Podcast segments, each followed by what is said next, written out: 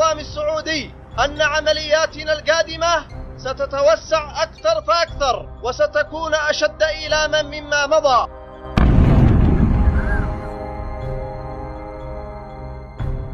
A maior região de produção de petróleo do mundo, na Arábia Saudita, foi atacada por drones. O preço do barril de petróleo teve uma alta histórica hoje, como não se via desde a Guerra do Golfo em 1991. Danos após o ataque causaram uma redução na produção de mais de 5 milhões de barris por dia, o que representa mais de 5% da produção global.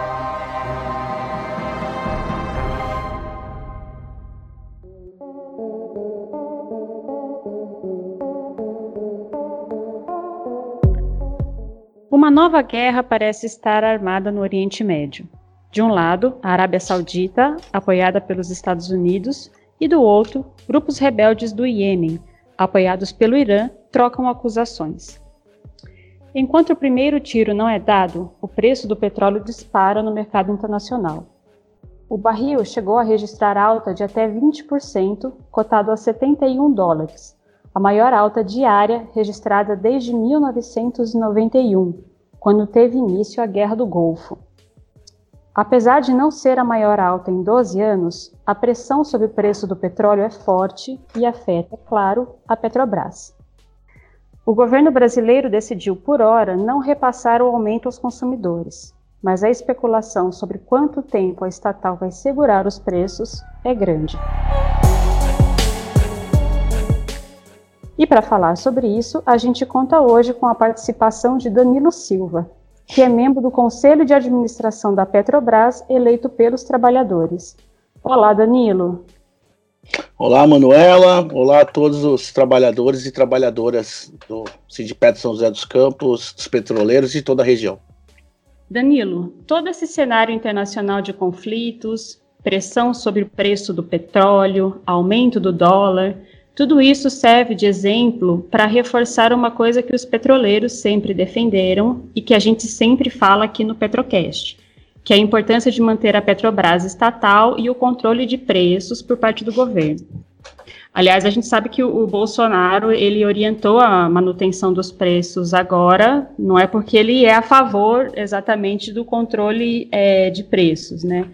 É, mas assim porque o cenário internacional também está bastante complicado para ele. Né? O preço dos combustíveis já está alto, tem a possibilidade de greve de caminhoneiros, tem o aumento da impopularidade do governo, desemprego em alta. Então, o cenário nacional também é bastante complicado para isso. Para começar, eu queria que você explicasse para quem está nos ouvindo, como é atualmente a política de preços aplicada pela Petrobras e por que ela é tão prejudicial à população? Vamos lá. Quando a gente fala em política de preços, é, essa política de preço ela começa atual, ela começa no governo do Temer e ela segue no governo Bolsonaro. Que política é essa? É uma política que é chamada de preço de paridade de importação. O que, que é isso na prática? Isso quer dizer o seguinte: que o preço do combustível a ser vendido no Brasil, ele deve obedecer os mesmos, deve, ele deve ter como referência os valores que o importador aqui no Brasil é, conseguiria trazer esse combustível de outro país. Exemplo: imagina que tem um importador no Brasil, é, ele vai lá no Texas, compra a gasolina, como exemplo, uhum. paga todos os valores relativos ao frete e vende no Brasil.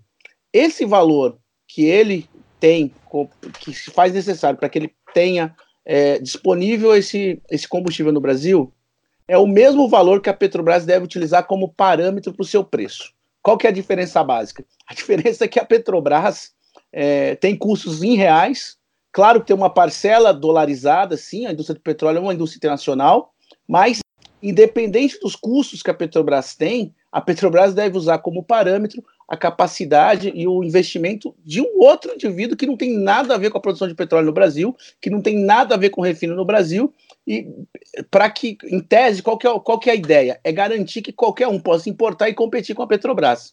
E nesse cenário, primeiro, ele é injusto, porque quando você olha a composição da Petrobras, de preços, a Petrobras é 91%, só pegar 2018 de referência, 91% do petróleo que a Petrobras utilizou foi nacional. Então não faz muito sentido todo esse peso é, do, do, do, valor internacional. Segundo, quer se criar um falso cenário de concorrência.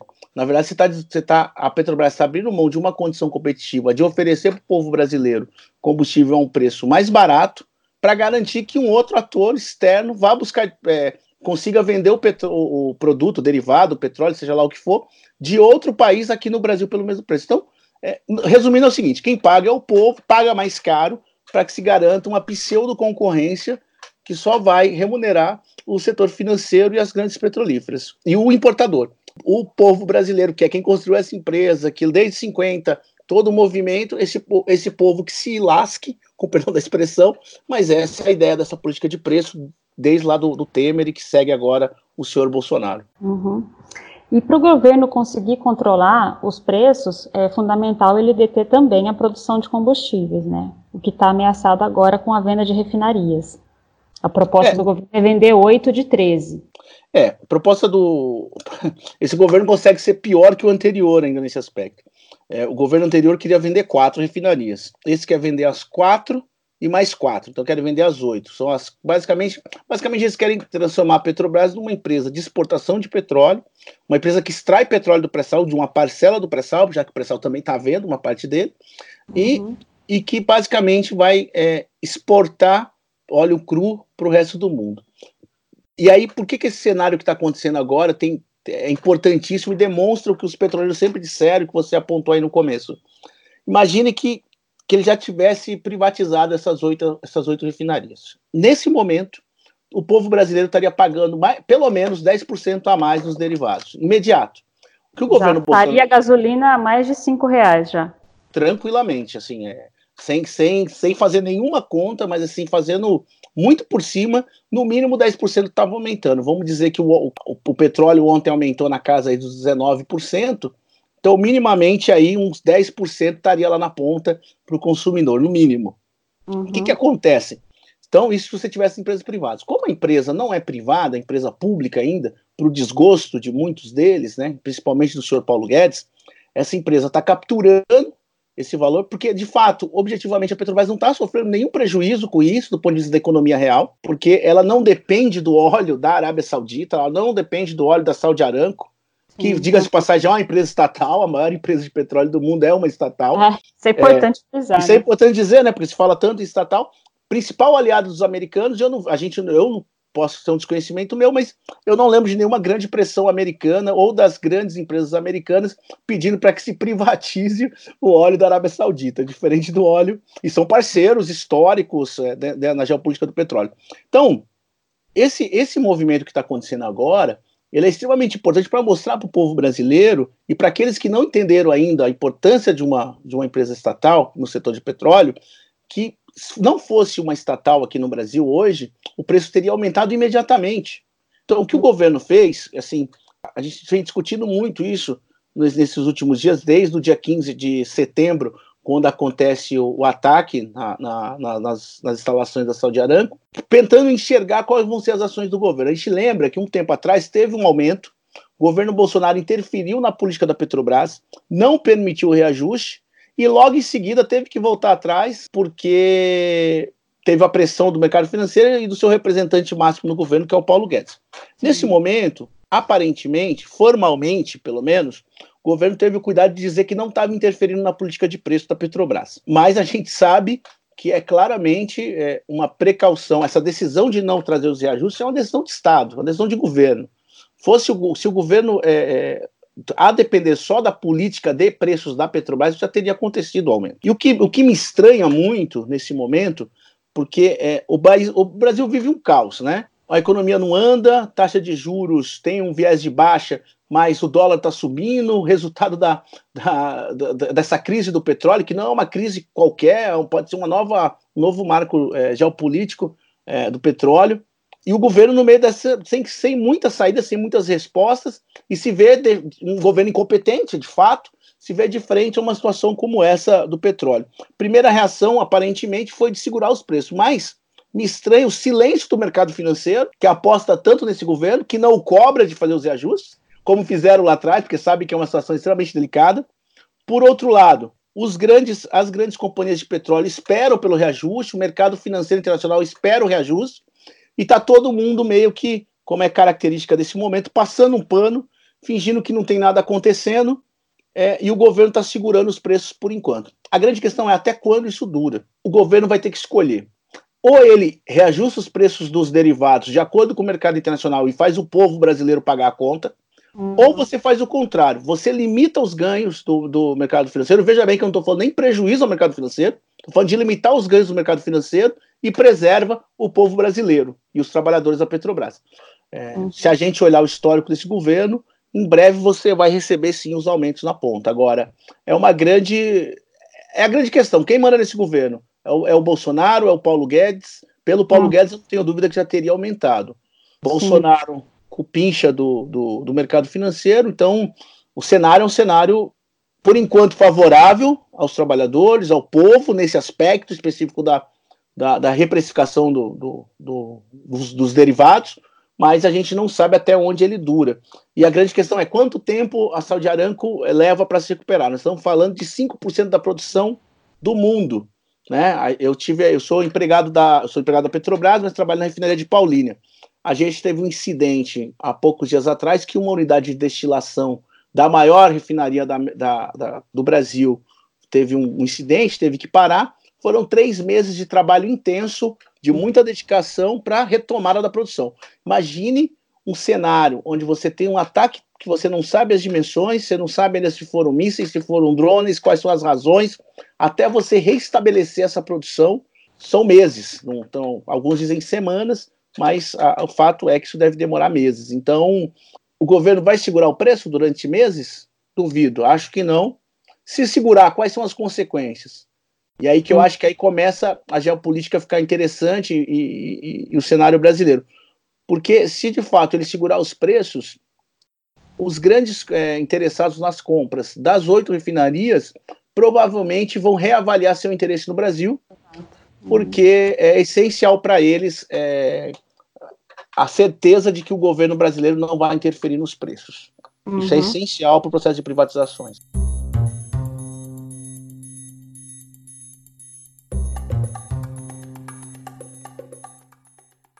Você falou há pouco, né? O, o Brasil ele importa um percentual considerável do que consome de, de petróleo. Mas a gente também sabe que o nosso país ele é autossuficiente, pelo menos no que diz respeito à extração de, do petróleo que, que consome.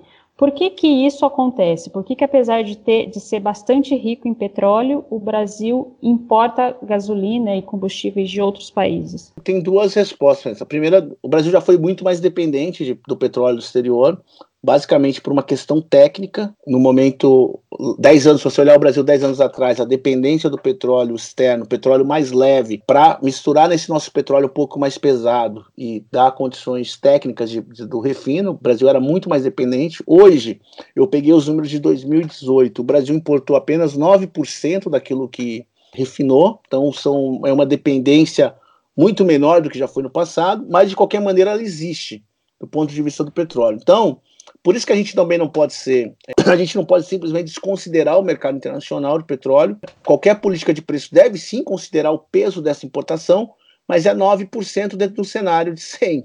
Né? Então, são, são 91% de óleo nacional e, e 9% de óleo importado. Então, isso deve ser considerado e ponderado. O que, não, o que deixa claro que essa política de preços internacionais ela não faz sentido. Primeiro, em relação aos derivados, o Brasil já passou, no, em que pese a autossuficiência do Brasil, hoje, nesse momento aqui, o Brasil não depende tanto da importação, né?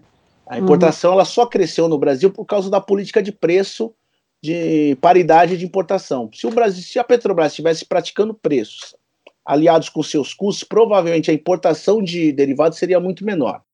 É, é claro que algumas regiões do Brasil, é, por essa política, sai, é mais interessante você é, importar é, derivados de, do que, de fato, você consumir os nacionais.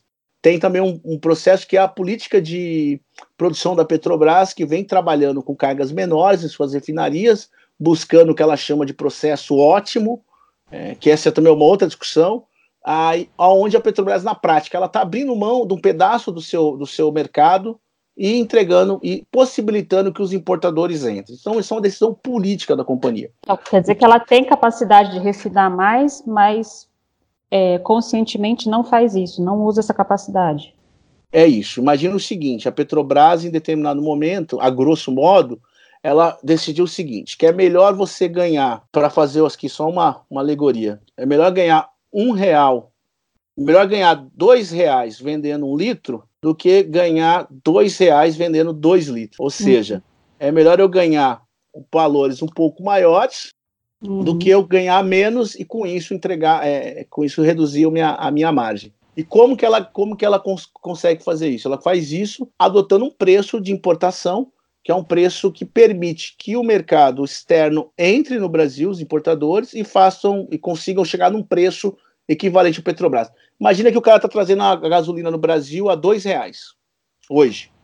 Se a Petrobras reduzir a sua margem um pouquinho que for, um real para um real para chegar em um real e noventa, esse cara quebra no dia seguinte.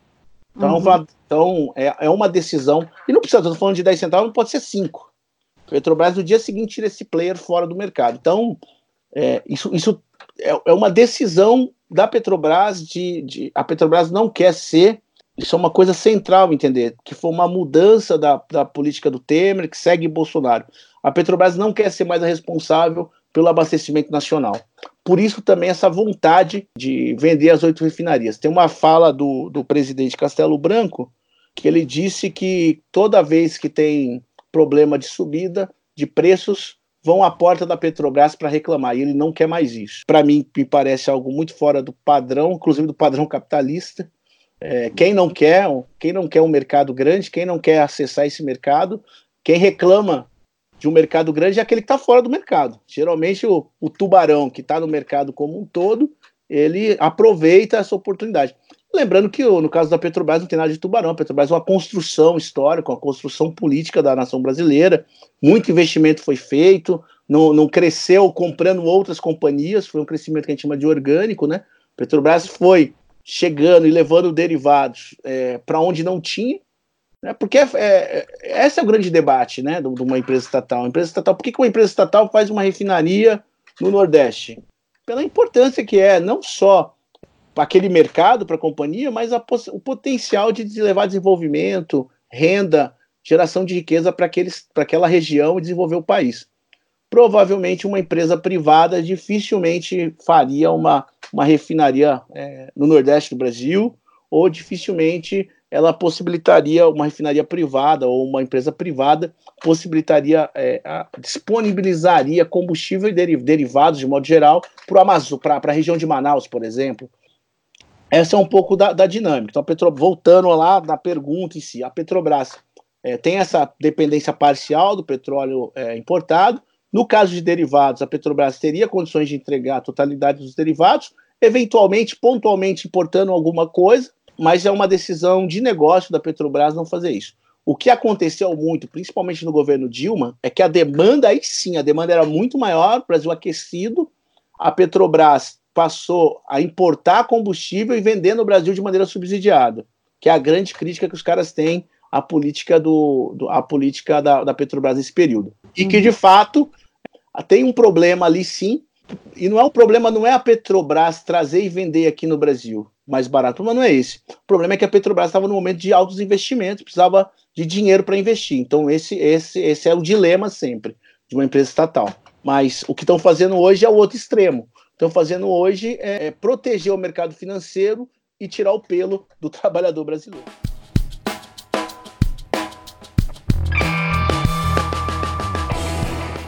Agora, Danilo, esses conflitos no, no, Oriente Médio, eles fazem a atenção das empresas petrolíferas se voltarem ainda mais para a Petrobras, já que o Brasil está fora de uma zona de conflito. Tem o governo Bolsonaro, né, mas isso aí é outro problema. A perspectiva, portanto, é a valorização das nossas reservas do pré-sal às vésperas de um leilão que deve ocorrer em novembro. Explica para a gente o que é que está em jogo. Estamos falando aqui do leilão da, do excedente da sessão onerosa. Uhum. Petrobras lá atrás descobre o pré-sal, faz uma concessão que chama de sessão onerosa, é um, um regime para que a Petrobras pudesse explorar esse, esse, esse óleo E eu não lembro exatamente dos números, mas Petro, o acordo com o governo é: olha, ali tem 5 milhões de barris, essa é a perspectiva. Qualquer coisa que for acima disso, para cima ou para baixo, a gente senta daqui um tempo e ajusta a diferença. Pois bem, passado o período, descobriram que o excedente é quatro vezes o volume inicialmente pensado ali na, na sessão onerosa. É, uhum. É, e o que está sendo vendido é esse excedente. Esse é um leilão extremamente atípico, porque é, é a primeira vez. Primeiro, assim, o cenário macro, é, geopolítico é esse que você, que você disse.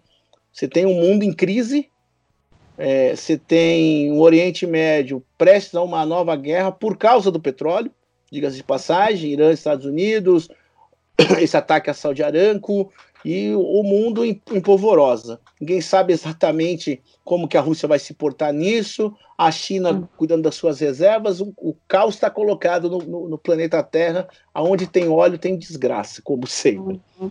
E nesse caso específico, esse leilão, primeiro ele vem tem essa questão geopolítica que, que, que joga os interesses para o Brasil, né? Volta, faz com que todas as grandes companhias de petróleo, estados, principalmente as empresas estatais de outros países, olharem as reservas de petróleo no Brasil com muita, com muita vontade de, de abocanhar esse, esse excedente. Mas tem um outro detalhe desse leilão. Lembra que a gente está falando de excedente. A Petrobras já está operando esses campos. Esses campos estão produzindo. Essa é a primeira vez que nós vamos ter um leilão que o cara vai, que a empresa vai comprar algo sem risco nenhum, risco zero. Uhum. Porque ele sabe que lá naquele, perdão da expressão, aquele buraco na terra tem óleo, não tem risco. Essa é a primeira, esse leilão é leilão sui generis. Você não tem relato na história do, do mundo de algo assim. Não é só do Brasil. Você está contratando o acesso àquele espaço de terra onde você já sabe que tem uma produção, onde já tem alguém operando, o seu trabalho vai ser colocar o seu canudinho lá para continuar sugando. Se você tiver como parceiro, e aí vai, tem várias composições possíveis do leilão, do leilão, mas se você construir uma parceria com a própria Petrobras, por exemplo, Petrobras já está dentro, já está rodando, já está funcionando, e esse deve ser o grande movimento das grandes companhias. Então, esse, esse leilão já tinha esse, esse, essa coisa do, do, do, do zero risco. Porque uhum. quando você vai para o leilão, é importante entender isso, porque quando você vai para um leilão, mesmo do pré-sal, você está, você tem lá os dados geológicos, você imagina que aqui ou ali tem, mas você só vai ter certeza o tanto de óleo que tem quando você fura. E se tem, empresas hum. podem fazer concessões. Tem vários casos no pré-sal. Tem um caso interessantíssimo. A Shell era parceira da, da Petrobras no pré-sal. A Shell furou a primeira, furou o segundo, no terceiro falou: tô fora. Isso não é para mim. Petrobras foi lá e descobriu o pré-sal. Então, toda vez que você entra no negócio é, petróleo, você tem um risco. Nesse caso, você não vai ter risco nenhum. Então, é, então você some-se aí, some a crise no mundo, mas a certeza de que você vai ter óleo, o Brasil passa a ser, esse leilão do, do, do excedente da, da sessão onerosa, ele passa a ser o filé mignon do filé mignon do filé mignon. É, uma, é algo, nesse momento, nessa crise, é algo imaginável. É algo que qualquer um gostaria de ter. Em meio a essa crise, eh, os Estados Unidos e Portugal também anunciaram o uso de reservas de petróleo, tanto para baixar, baixar um pouco o preço, como também para garantir o recurso. Eh, o Brasil tem essas reservas estratégicas de petróleo, Danilo? Reserva estratégica de petróleo, salvo engano, as grandes reservas estão é, nos Estados Unidos, China, é, Inglaterra, né, Reino Unido, tem alguma coisa em outros. A, a, Europa tem uma resolução sobre isso, a França, salvo engano, também tem. O que a Agência Internacional de Energia prevê para esses países, é, mas esses são os grandes donos das reservas, é que se tem ali uma, um, um recurso suficiente para para gerir, para tocar tua, o teu país por 90 dias, alguma coisa assim. O Brasil não tem. O Brasil não tem reserva é, estratégica. Inclusive, quando saiu a notícia, eu, eu fui atrás para ver se. Porque eu nunca tinha ouvido falar disso no Brasil, para ver se o Brasil tinha alguma coisa, se tinha alguma garantia. O que a gente tem são reservas é, da própria Petrobras. Com certeza a Petrobras tem alguma reserva, sim, mas da, chamar isso de reserva estratégica do país aí já é uma, eu acho que é uma grande força, uma grande forçada de barra, porque de fato não é uma política nacional, pelo menos se tem, não é pública. Agora, essa política, é, é, as, as, reservas estratégicas, tanto americanas como de outros países, elas são importantes porque elas podem, permitem você reduzir o impacto de variações de oscilações tão grandes assim do, do no, indústria do petróleo como essa agora da, da, da, Arábia Saudita. Agora, o Brasil, de fato, hoje não tem uma reserva é, estratégica. Se tem, é desconhecida, não foi revelada. Pode ser que esteja lá com sob gestão do Eduardo Bolsonaro, lá na, lá, perto, lá, lá naquele condomínio que tem miliciano. Talvez lá embaixo tem. tá certo.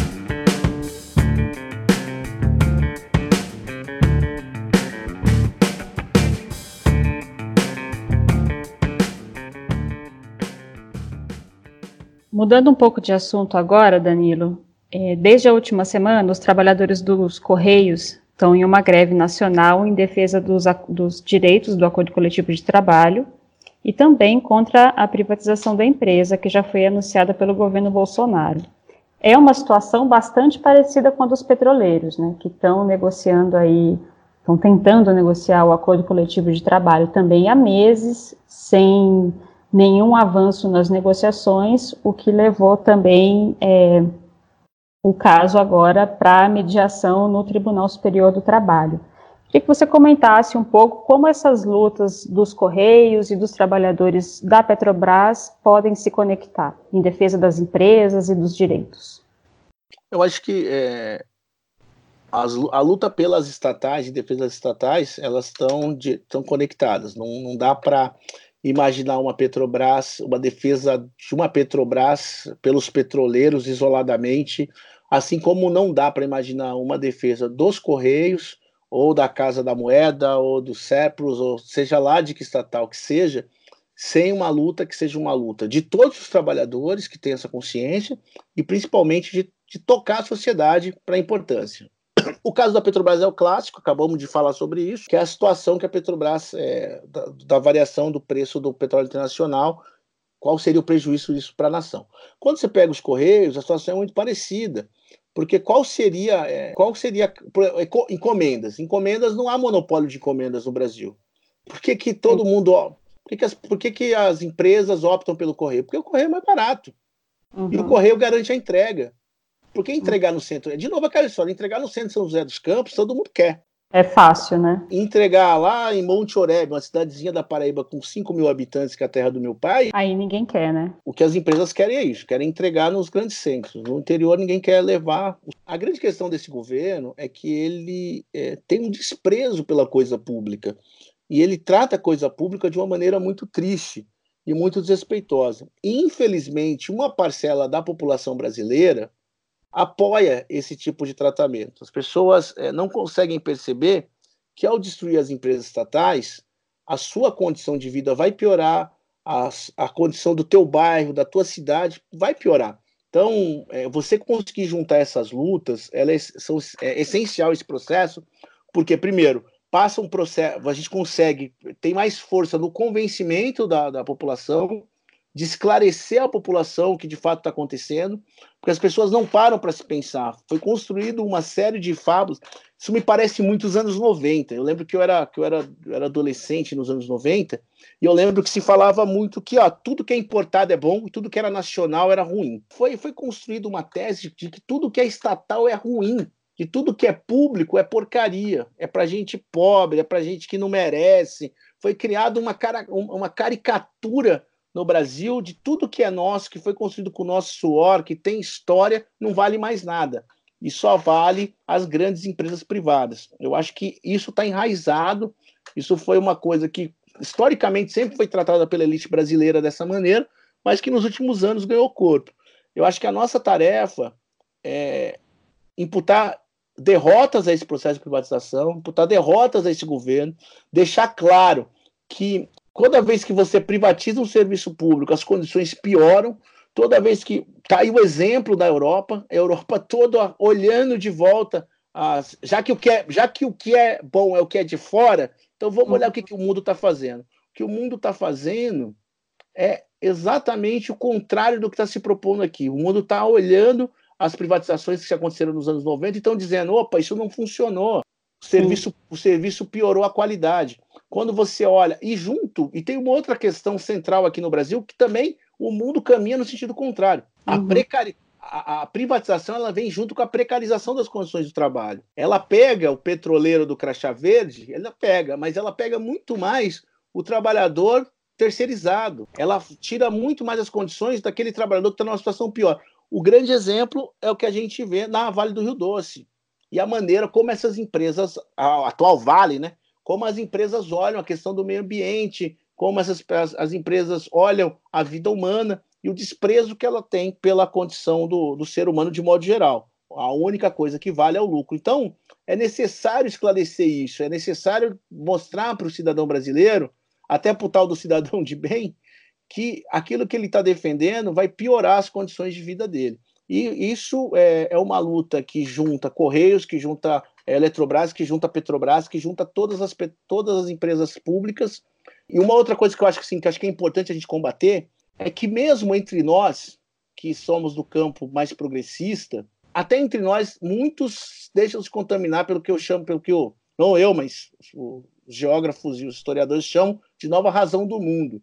Isso é muito claro quando alguém fala assim, não, mas estatal que não dá lucro tem que vender. E aí eu quero, quero dizer aqui, quero fazer um alerta. Eu vou dar um exemplo de uma empresa que não dá lucro econômico, a Embrapa. Ninguém no Brasil, ninguém no Brasil tem coragem de dizer que a Embrapa não serve para nada, porque a Embrapa é uma empresa fantástica. O hum. agronegócio no Brasil só é possível graças à Embrapa. A Embrapa hum. não dá lucro econômico, é uma empresa de pesquisa. Ela dá o que a gente chama de lucro social.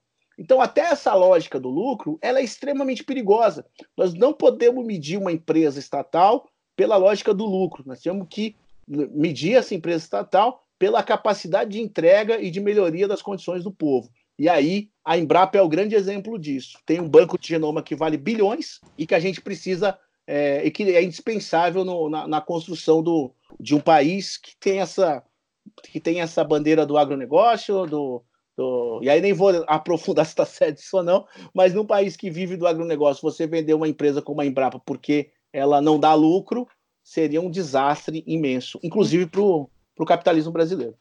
Sim, e, e, mesmo se fosse pegar pela ótica do lucro, também não estaria correto, porque a maioria das estatais brasileiras é sim muito lucrativa, né? Ah, não, sim, é, é, exato. Você, você fala. Eu, eu vi, eu vi a, a proposta do, do Paulo Guedes de de, de arrecadação com a venda das estatais não dá o rendimento das estatais em dois anos. É uma piada isso. Uma verdadeira entrega da empresa, né? Não é nenhuma porque, venda. É porque não é, tá vend... É, não dá para nem chamar de venda, é entrega. Você quer vender. Não, tudo bem, você quer vender, mas você não quer vender nem pelo preço que vale. Você quer doar mesmo. Essa é uma, é uma vontade, é um viralatismo assim mas também com o nosso dinheiro, né? Vamos lembrar que Paulo Guedes é BTG, BTG Pactual, principal é, empresa de gestão de fundos é, de pensão lá no Chile e que defende aqui a capitalização, e que a irmã é presidente da Associação das Universidades Privadas e que está louco para implementar o Futurice nas universidades públicas brasileiras. Então, as coisas não são por acaso, né? Esses caras estão todos interligados. Não dá para não quero não dá para dizer que são os interesses pessoais que os movem, mas os interesses, talvez, de alimentar a banca, isso com certeza os move. E não é nem a grande banca, é um negócio pior aí que esse submundo do mercado financeiro, é o lodo. E o Petrocast dessa semana fica por aqui. Esta edição teve trechos de TV Al Jazeera e TV Record.